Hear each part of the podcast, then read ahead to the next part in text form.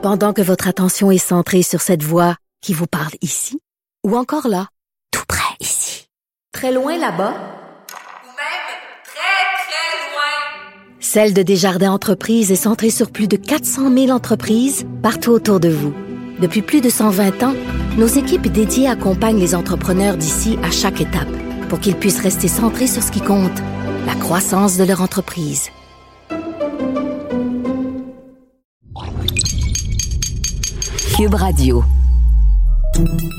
Salut, c'est Charles Tran avec l'équipe dans 5 minutes. On s'intéresse aux sciences, à l'histoire et à l'actualité. Aujourd'hui, on parle d'entraînement et de forme physique. L'été est déjà là et euh, après les longs mois d'hiver, peut-être que plusieurs d'entre vous cherchent à retrouver la forme. C'est normal. Les gyms réouvrent. En plus, il fait beau pour le vélo, pour la course, c'est parfait. Mais certainement qu'il faudra un certain temps d'adaptation à chacun pour retrouver euh, un niveau de performance optimal, à tout le moins normal. Mais une fois qu'on aura retrouvé la forme, qu'on aura sué et que l'automne reviendra, combien de temps est-ce que ça va nous prendre pour perdre à nouveau la forme, la santé physique qu'on avait regagnée? Une seule soirée devant la TV? Sans doute pas, mais pas loin quand même. Félix Pedneau nous explique à quelle vitesse on perd la forme quand on redevient inactif et comment la retrouver rapidement. Quand on parle de forme physique, il faut prendre en compte deux types de formes physiques la forme musculaire, qui prend en compte les muscles, puis la forme cardiovasculaire, qui comprend donc le système respiratoire et le système cardiovasculaire, donc le système qui fait circuler l'oxygène dans notre corps. Le système cardiovasculaire est beaucoup plus important que la forme musculaire dans des sports de longue haleine, comme la nage, la course ou le vélo, par exemple. Il faut savoir que dans tous les cas, le processus de s'entraîner, ben, c'est une mise à l'épreuve de ces deux systèmes-là en s'imposant des performances physiques qui sortent de ce que notre corps fait à l'ordinaire, notre cerveau y envoie des signaux, puis du stress à nos systèmes. Dans le cas du système cardiovasculaire, notre corps va vouloir augmenter son aptitude cardio-respiratoire pour répondre à ce stress-là qu'on s'impose. Ce qu'on appelle l'aptitude cardio-respiratoire, c'est un calcul savant qui inclut la capacité d'oxygène qu'on peut respirer, la capacité d'oxygène qu'on peut transporter dans notre corps et utiliser dans nos muscles. Pour augmenter notre aptitude cardio-respiratoire, ça demande par exemple que nos vaisseaux sanguins soient plus gros, plus dilatés. Quelqu'un qui fait beaucoup de courses à pied aura donc par exemple un cœur plus lourd et plus volumineux. C'est la même chose pour les poumons. Donc vous le comprendrez bien, si vous passez de faire du jogging régulièrement à chaque semaine à ne plus rien faire, donc à devenir inactif, ben, les transformations sur votre corps vont se renverser relativement rapidement.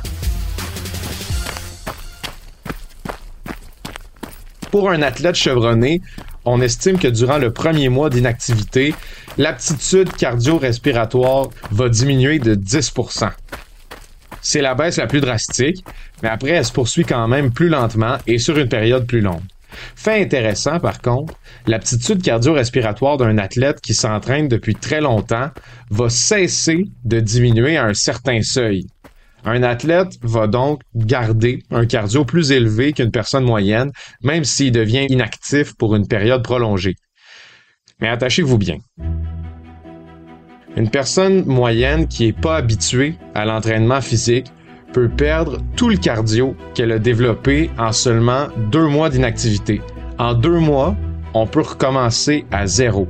Donc, vous arrêtez de courir en octobre à cause du froid, ben au printemps, ce sera comme si vous aviez jamais couru de votre vie.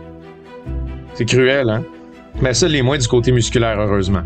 C'est parce que quand on soumet nos muscles à du stress, pour grossir, notre organisme va générer plus de noyaux dans nos cellules musculaires. Ces noyaux-là vont pas disparaître du jour au lendemain, eux, si on cesse de s'entraîner. Puis c'est la même chose pour les fibres musculaires dans lesquelles se trouvent ces noyaux-là.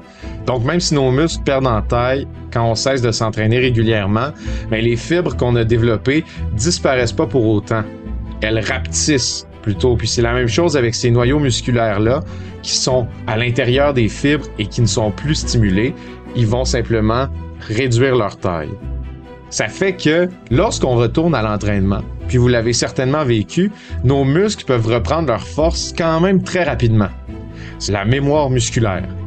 La mémoire musculaire, ça réactive aussi la même aisance que nos muscles avaient développé, par exemple en faisant certains mouvements qu'on a longtemps pratiqués, comme euh, le fameux slap shot sur le mur du sous-sol, ou bien lancer la balle avec un ami, ou comme l'expression classique le dit, on n'oublie jamais comment faire de la bicyclette, ben c'est en partie dû à la mémoire musculaire.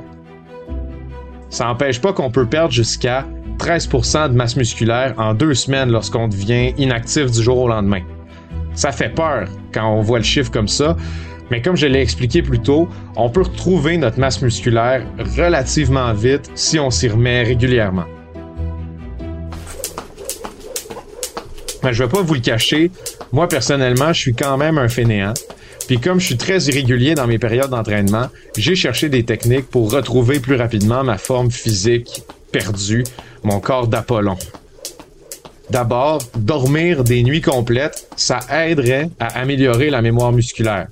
Si on est assis très longtemps chaque jour, ben le simple fait de s'étirer trois fois par jour peut libérer beaucoup des contraintes sur notre corps qui sont relatives à l'inactivité.